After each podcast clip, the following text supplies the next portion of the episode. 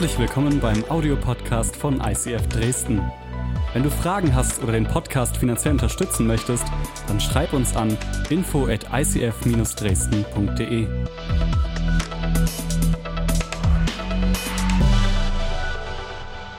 Ich weiß nicht, wie es dir geht. Vielleicht bist du jemand, der liebt diese Neujahrsmomente. Ja, weil es führt bei dir so eine Emotion, okay, alles ist auf Neuanfang. Ja, ich kann alle Dinge nochmal überdenken. Vielleicht aber auch ist Neue für dich eher so, so eine depressive Stimmung. Du schaust zurück und äh, schaust vielleicht all die Vorsätze an, die du äh, nicht geschafft hast vom letzten Jahr und nimmst du dann einfach mit in dieses Jahr und ähm, es ist einfach so eine komische Stimmung. Ich glaube, dass in diesem neuen Jahr unglaubliche Möglichkeit liegt. Und es ist so gut und es gibt nichts Besseres, als dieses neue Jahr mit deiner Familie zu starten und dich unter den Segen Gottes zu stellen. Und ich lade dich direkt ein, dass du deine Bibel aufschlägst. Wir lesen einen längeren Text, eine richtig, richtig krasse Story und äh, wir werden gemeinsam entdecken, was das eigentlich mit dem Segen Gottes zu tun hat. 1. Mose, Kapitel 32, die Verse 23 bis 29 lesen wir. Mitten in der Nacht stand Jakob auf und überquerte den Fluss Jabok. An einer seichten Stelle zusammen mit seinen beiden Frauen, den beiden Mägden und den elf Kindern.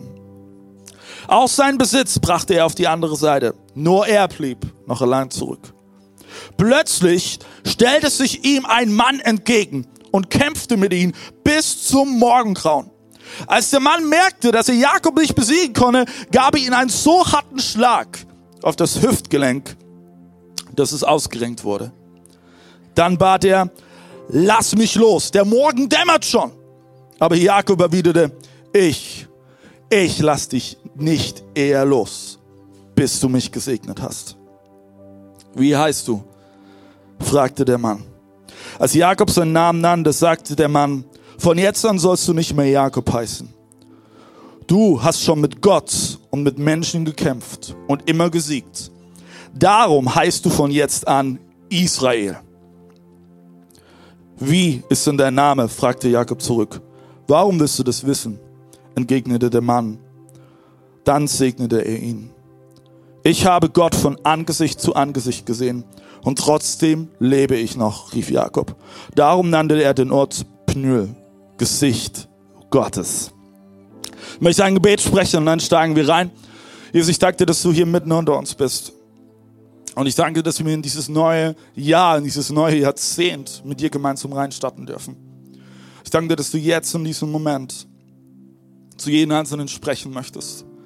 Dass du jeden Einzelnen begegnen möchtest. Und Jesus, ich bete, dass du durch deinen Geist Atmosphäre kreierst, wo wir uns sicher und zu Hause fühlen. Und wo jeder Einzelne von uns bereit ist, in diese Atmosphäre Schritte zu gehen für sein eigenes Leben, die bereichernd sind, die Hoffnung bringen und neue Perspektive bringen. In Jesu Namen. Amen. Vielen Dank, Johannes. Come on. Wisst ihr, was ich an unsere Kirche liebe? Je, je, mehr wir wachsen, desto mehr Macs kommen irgendwie dazu und iPads und ja und äh, Klaviere und hast du nicht gesehen. Okay, ähm, diese Geschichte, die wir gerade eben gelesen haben, was haben wir da gerade eben gelesen? Jakob aus dem ersten Teil der Bibel kämpft mit irgendeinem Mann die ganze Nacht lang und das muss jetzt nicht einfach nur so, so ein leichter, kleiner Kampf gewesen sein, okay? Sondern da ging es richtig zur Sache. Der war so, so krass, dieser Kampf, dass der Mann Jakob auf die Hüfte schlug und dass diese Hüfte ausgerenkt wurde. Und ich lese diese Geschichte und ich stelle mir eine Frage. Warum machst du das, Jakob? Warum? Warum tust du dir das an? Was liegt dir denn an diesem blöden Segen? Scheinbar liegt Jakob an diesem Segen Gottes unglaublich viel. Sonst wäre er nicht bereit, die ganze Nacht lang durchzukämpfen. Und ich habe diese Geschichte vor einigen Tagen gelesen und ich habe mir ein paar Fragen gestellt. Mir persönlich, die ich auch dir stellen möchte. Ist dir wirklich bewusst, was das Segen Gottes beinhaltet? Ist dir bewusst, wie wichtig der Segen Gottes ist? Und ist dir bewusst, welche Kraft im Segen Gottes liegt? Ich glaube, manchmal ist uns das überhaupt nicht bewusst. Was der Segen Gottes eigentlich bedeutet, wie, wie kraftvoll, wie lebensverändernd der Segen Gottes sein kann. Und scheinbar ist uns an manchen Stellen der Segen Gottes auch nicht mehr so wichtig, wie es eben Jakob war in dieser Nacht. Große Frage, was ist eigentlich, was ist eigentlich dieser Segen? Wenn du jetzt rein vom Wortstamm her schaust, Segen kommt aus dem lateinischen Benedicto, Bene bedeutet gut, Dicre bedeutet sagen. Also Segen, erstmal rein wörtlich beschrieben, bedeutet jemanden Gutes zusprechen oder jemanden gut sprechen, jemanden loben, jemanden preisen. Frage ist, okay, tut dich das jetzt mega animieren? Ist jetzt diesen Segen? Nur alleine von dieser Wortbedeutung her? Vielleicht nicht. Da muss noch mehr sein. Und ich möchte mit dir mal näher in diese Geschichte reinschauen, die wir gerade eben von Jakob gelesen haben. Denn du musst wissen, vor dieser Nacht, wo Jakob mit diesem Mann kämpfte, bis an seine Grenze heran, davor war eine Geschichte. 20 Jahre davor wurde Jakob nämlich schon einmal gesegnet, aber nicht rechtmäßig. Jakob hatte einen Zwillingsbruder, Esau. Und ähm, sie waren Zwillinge, aber Esau war ein bisschen eher auf der Welt. Der kam als erstes raus. Und somit war Esau der Erstgeborene. Und obwohl sie Zwillinge waren, sie wurden am gleichen Tag geboren, vielleicht sogar in derselben Stunde, aber Esau, hallo, der war Erster. Und damit hatte er das Erstgeburtsrecht. Und das bedeutet, er als Erstgeborener bekam laut der Familientradition das komplette Erbe des Vaters. Alles, was die Familie besaß. Alles Vieh, alles Gut, ganzen Haussklaven, alles. Alles sollte er bekommen. Und Jakob dachte sich, boah, das ist voll ungerecht. Hallo, der ist 50 Minuten näher gekommen wie ich. Und er soll jetzt alles bekommen? Und ich soll leer ausgehen? Das ist nicht fair. Vielleicht kennst du die Momente auch in deinem Leben, ja? Du siehst den Nächsten, ja, wie es ihm gut geht, wie er umsorgt ist, wie er versorgt ist, wie er geliebt ist. Und du denkst so, hey, das ist nicht fair. Warum habe ich das nicht? Und genau das muss bei Jakob vorgegangen sein in seinem Kopf. Und er schmiedet einen Plan. Ich werde mir diesen Segen schnappen. Der Segen ist meine. Und Jakob geht zum Sterbebett des Vaters und trickst ihn aus, und er bekommt tatsächlich den Segen zugesprochen und damit das Erbe zugesprochen. Und dies passiert durch, ein, durch einen unwiderruflichen väterlichen Segen. Er verkleidet sich als sein Bruder Esau und geht zu seinem Vater. Und er schleicht sich so den Segen. Was denkst du, wie Esau darauf reagiert hat? Also, ich habe noch einen Bruder und ich weiß, wie Brüder manchmal miteinander umgehen. Brüder reden nicht lange, sondern werden eher handgreiflich. Ja, man klärt es auf dem Boden. Esau hat bestimmt nicht gesagt, ach Jakob, ist kein Problem, du, hey, ich gönne dir das von ganzem Herzen. Hey, Esau war stinksauer. Als, als Esau das mitbekommen hat, hat er gesagt, ich werde dich töten. Ich werde dich töten. Und somit hatte Jakob am Ende von dem Segen überhaupt nichts, denn er musste fliehen. Er musste um sein Leben rennen. Huhu, ich habe den Segen, aber ich muss abhauen, weil mein eigener Bruder will mich töten, weil ich ihn so tief verletzt habe. Hm. Rund 20 Jahre später sind wir in dieser eingangs gelesenen Geschichte. Jakob kämpft mit diesem Mann. Er sagt, ich werde dich erst loslassen, bis du mich segnest. Was war in dieser Zeit passiert? Irgendwas muss sich bei Jakob verändert haben, dass er eine ganz andere Motivation hatte. Und es ihm so wichtig war, dass Gott ihn segnet.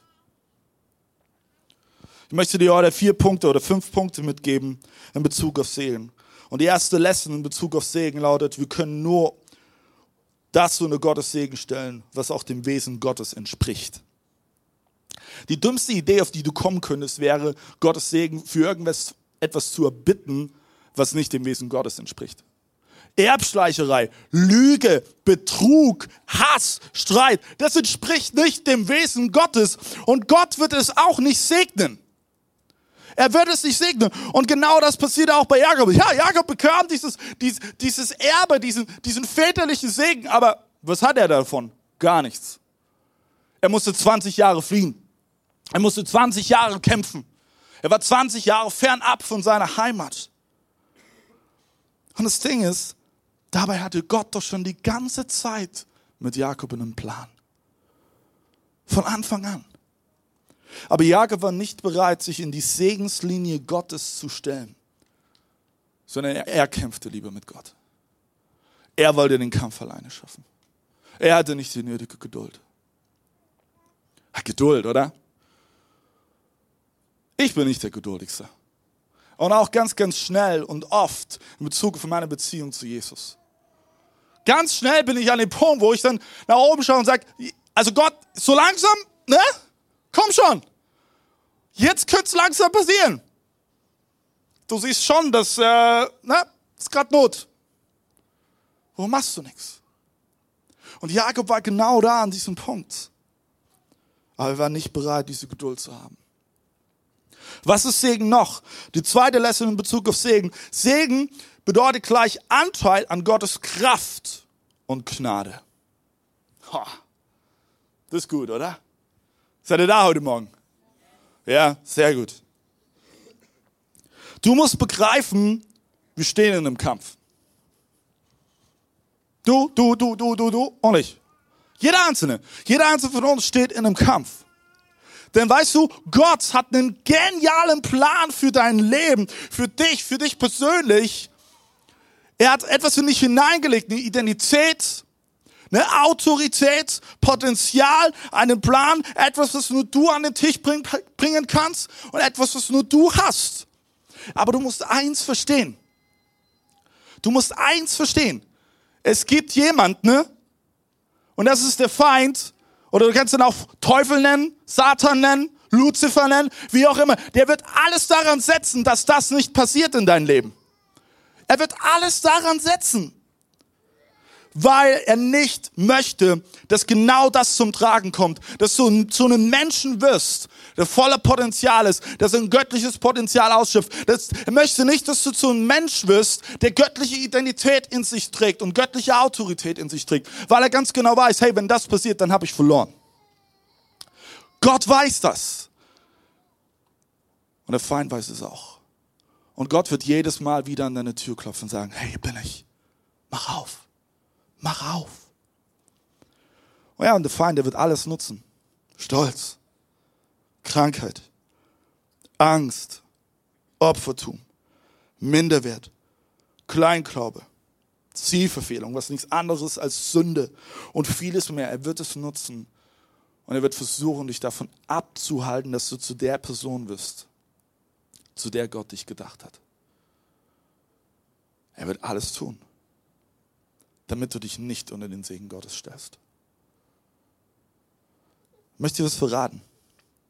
Ich kenne diesen Kampf. Ich habe immer wieder mit Ängsten zu kämpfen als Pastor. Versagensängste. Was ist, wenn ich scheitere?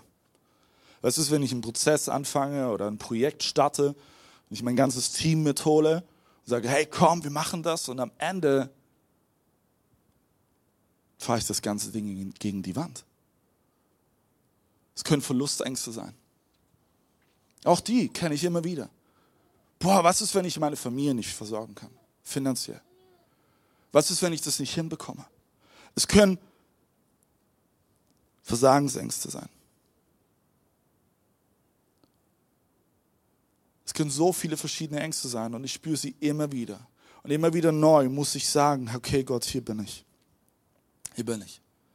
Ich möchte nicht auf die Lügen hören, sondern ich möchte dich in den Fokus nehmen. Ich möchte mich unter deinen Segen stellen. Ich möchte mich auf dich fokussieren. Die dritte Lesson in Bezug auf Segen lautet, Segen startet mit Buße. Ich glaube, Jakob hat über 20 Jahre Kampf gebraucht, um demütig vor Gott zu kommen und zu sagen, ich gehe erst, wenn du mich segnest. Ich werde erst gehen, wenn du mich segnest. Und vielleicht hast du gerade eben gestutzt bei dem Wort Buße.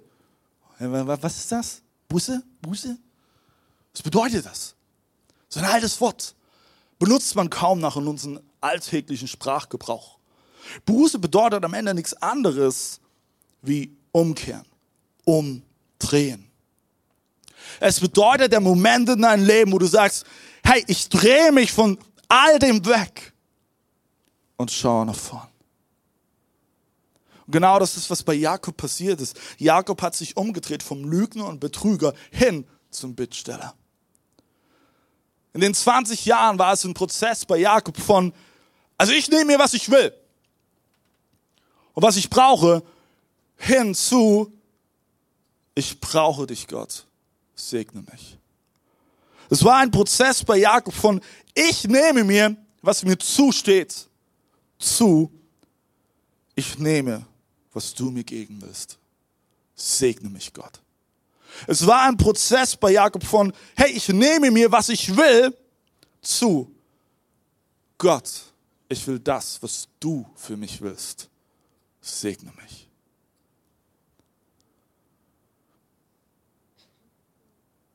Jakobs Perspektive veränderte sich. Und sein Fokus war auf Gott, nicht mehr auf ihn selbst, nicht mehr auf seine Umstände. Segen heißt auch am Ende einen Menschen oder eine Sache Gott anzubefehlen, denn er schenkt am Ende das Gelingen. Und genau, genau, genau das war, glaube ich, was Jakob erkannte in dieser Nacht. Denn du musst wissen, am nächsten Morgen war er bereit, seinen Bruder nach 20 Jahren wiederzusehen. Esau. Sein geliebten Bruder, den er betrogen hatte, den er zutiefst verletzt hatte. Ihn würde er wiedersehen. Wie würde er reagieren? Will er ihn immer noch töten? Muss er weiter auf der Flucht sein? Und Jakob erkannte, ich kann nichts anderes, als mich Gott anzubefehlen. Ich kann nicht anders, als mich ganz in der Abhängigkeit zu ihm, meinen Gott zu stellen. Denn er schenkt das Gelingen. Und auf Gottes Wegen liegt am Ende das Gelingen, nicht auf meinen.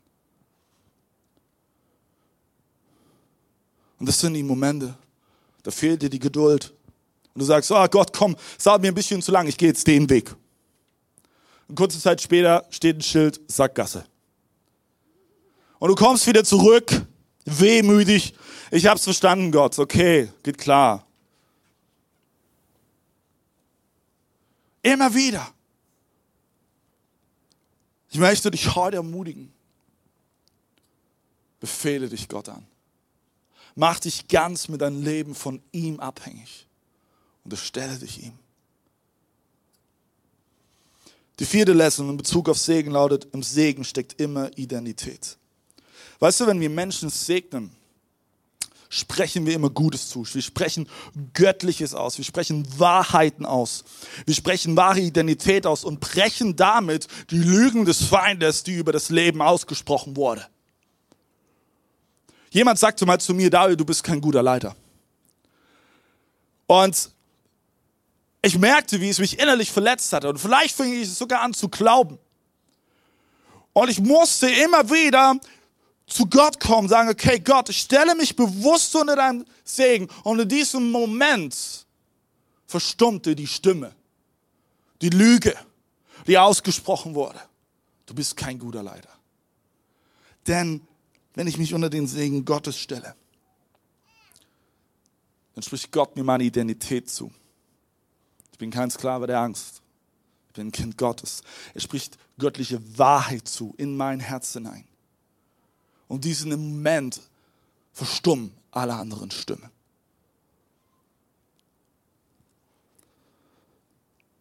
Und in unserer Geschichte geschieht das so krass durch eine Namensänderung. Jakob ist hebräische Herkunft und bedeutet ursprünglich Gott möge schützen. Gott möge schützen. Und erinnerst du dich in diese Geschichte? Fragt dieser Mann Jakob, wie heißt du? Wie heißt du? Er sagt, Ich heiße Jakob. Weil man sagt, das ist von nun an nicht mehr dein Name. Du heißt Israel. Und Israel bedeutet, Gott kämpft. Gott möge für uns streiten. Gott, oder Gott herrscht, beziehungsweise Gott möge herrschen. Was war an dem anderen Namen falsch? Jakob. Gar nichts. Jakob ist ein absolut cooler Name. Mein Bruder heißt Jakob. Aber ich heiße nicht Esau. Und es ist ein wunderbarer Name. Aber weißt du was? Der neue Name war Jakobs neue Identität. Denn davor kämpfte er. Jetzt, ab jetzt kämpfte Gott für ihn.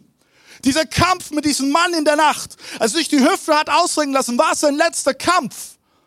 Denn er wusste in diesem Moment, okay, mein Gott kämpft für mich. Es ist mein Gott, der für mich kämpft. Und vielleicht bist du heute hier und du gehst auch in das neue Jahr mit einer Motivation. Ich krieg das schon hin. Ich werde es auf die Reihe kriegen. Ich kämpfe. Ich bin mein eigener Herr. Probier es. Du wirst ausgelaugt sein am Ende des Jahres. Du wirst fertig sein am Ende des Jahres. Aber hey, du kannst dieses neue Jahr beginnen. Du kannst dich hinstellen und sagen, hey, okay Gott, hier bin ich. Kämpfe du für mich. Ich unterstelle mich dir. Ich mache mich von dir abhängig, Jesus. Du sollst für mich kämpfen. Ich kämpfe nicht mehr. Weißt du, ich habe oft bis jede Nacht, bevor ich schlafen gehe, diesen Moment. Ist der Moment, wo ich mich ins Bett lege, wo ich innerlich sage, okay Gott, das ist deine Kirche. Am Ende des Tages ist es deine Kirche. Ich kann nur mein Bestes geben. Aber wenn ich mich nicht dem Segen Gottes unterstelle, wenn ich mich nicht von ihm abhängig mache, habe ich verloren. Und es spielt keine Rolle, dass ich das als Pastor mache in meinem Kontext. In deinem Leben gibt es genauso die Bereiche. Vielleicht trägst du Verantwortung für ein Business. Vielleicht trägst du Verantwortung in der Schule, irgendwo in pädagogischen Kreisen. Vielleicht trägst du Verantwortung in deiner Familie. Egal wo. Gib es Gott ab. Hast du vielleicht Angst vor dem neuen Jahr? Du denkst, hey Gott, das letzte Jahr das war so krass. Als Jeche und ich ins neue Jahr gestartet sind, haben wir uns angeschaut und gesagt, auf dass es ein besseres wird wie letztes. Und weißt du, ich weiß nicht, ob dieses Jahr besser wird. Keine Ahnung. Ich bin kein Orakel, ich kann nicht in die Zukunft schauen. Und will ich auch gar nicht, ich habe gar keinen Bock drauf. Weil dann wird das Leben langweilig. Das ist wie wenn jemand ein Buch sich kauft und schon die letzte Seite liest, weil er wissen will, wie es ausgeht. Dann tu nicht das Geld ausgeben. Aber weißt du, wir starten in dieses neue Jahr rein, wie es von mir, und sagen, hey Gott, du bist immer noch dasselbe. Du bist dasselbe letztes Jahr wie auch dieses Jahr. Du bist dasselbe Gott wie im letzten Jahrzehnt, wie auch in diesem Jahrzehnt. Und wir unterstellen uns dir. Wir wollen dir vertrauen. Und wir wollen nicht kämpfen, diesen Kampf, sondern wir überlassen es dir. Du sollst kämpfen. Du. Und ich möchte dich heute Morgen dazu einladen. Und weißt du, jetzt kommt's. Jakob wurde zu Israel. Wer ist dieser Israel? Israel wurde der Stammvater, von dem aus das Volk Israel ausgehen wird. Seine Kinder bildeten die zwölf Stämme Israels. Und das wurde zu seiner neuen Identität. Jakob war nicht mehr der Betrüger. Jakob war nicht mehr der Lügner. Jakob war nicht mehr der Trickser. Nein, er war der Stammvater des Volk Israels. Denn Gott gab ihm eine neue Identität. Und ich möchte dich heute Morgen einladen. Und stelle dich dem Segen Gottes. Stell dich auf die göttliche Identität, die er dir gegeben hat. Die fünfte und letzte Lesson in Bezug auf Segen. Bevor ich die verrate, wie sie lautet, lesen wir Hebräer Kapitel 11, Vers 23. Da heißt es, Jakob segnete kurz vor seinem Tod in festen Glauben die beiden Söhne von Josef. Josef war einer seiner Söhne von Jakob. Das heißt, es waren seine Engel, die er hier segnete. Aus seinem Stab gestützt betete er Gott an. Letzte Lesson in Bezug auf Segen lautet, du bist gesegnet, um ein Segen zu sein. Du bist nicht gesegnet, um gesegnet zu sein. Oder gesegnet zu bleiben. Du bist gesegnet, um ein Segen zu sein. Der Segen Gottes ist niemals für dich allein gedacht. Er ist immer dafür gedacht, weiterzugeben. Wenn du es bei dir belässt, es ist wie, als ob du den Hahn abdrehst. Weißt du, das wäre wie, wenn du, keine Ahnung, zehn Eimer holst und die voll mit Wasser machst und sagst, oh, oh, ich muss die alle für mich behalten. Währenddessen, ey, warum machst du nicht nochmal ein Wasser auf? Da kommt noch viel mehr Wasser raus. Und äh, macht keinen Sinn. Der Segen Gottes ist nicht nur für dich gedacht. Und weißt du, wir wollen für dich beten, dass du 2020 Anteil an, Gott, an Gottes Kraft und Gnade bekommst. Und wir glauben daran, dass durch dich Menschen in deinem Umfeld Anteil an Gottes Kraft und Gnade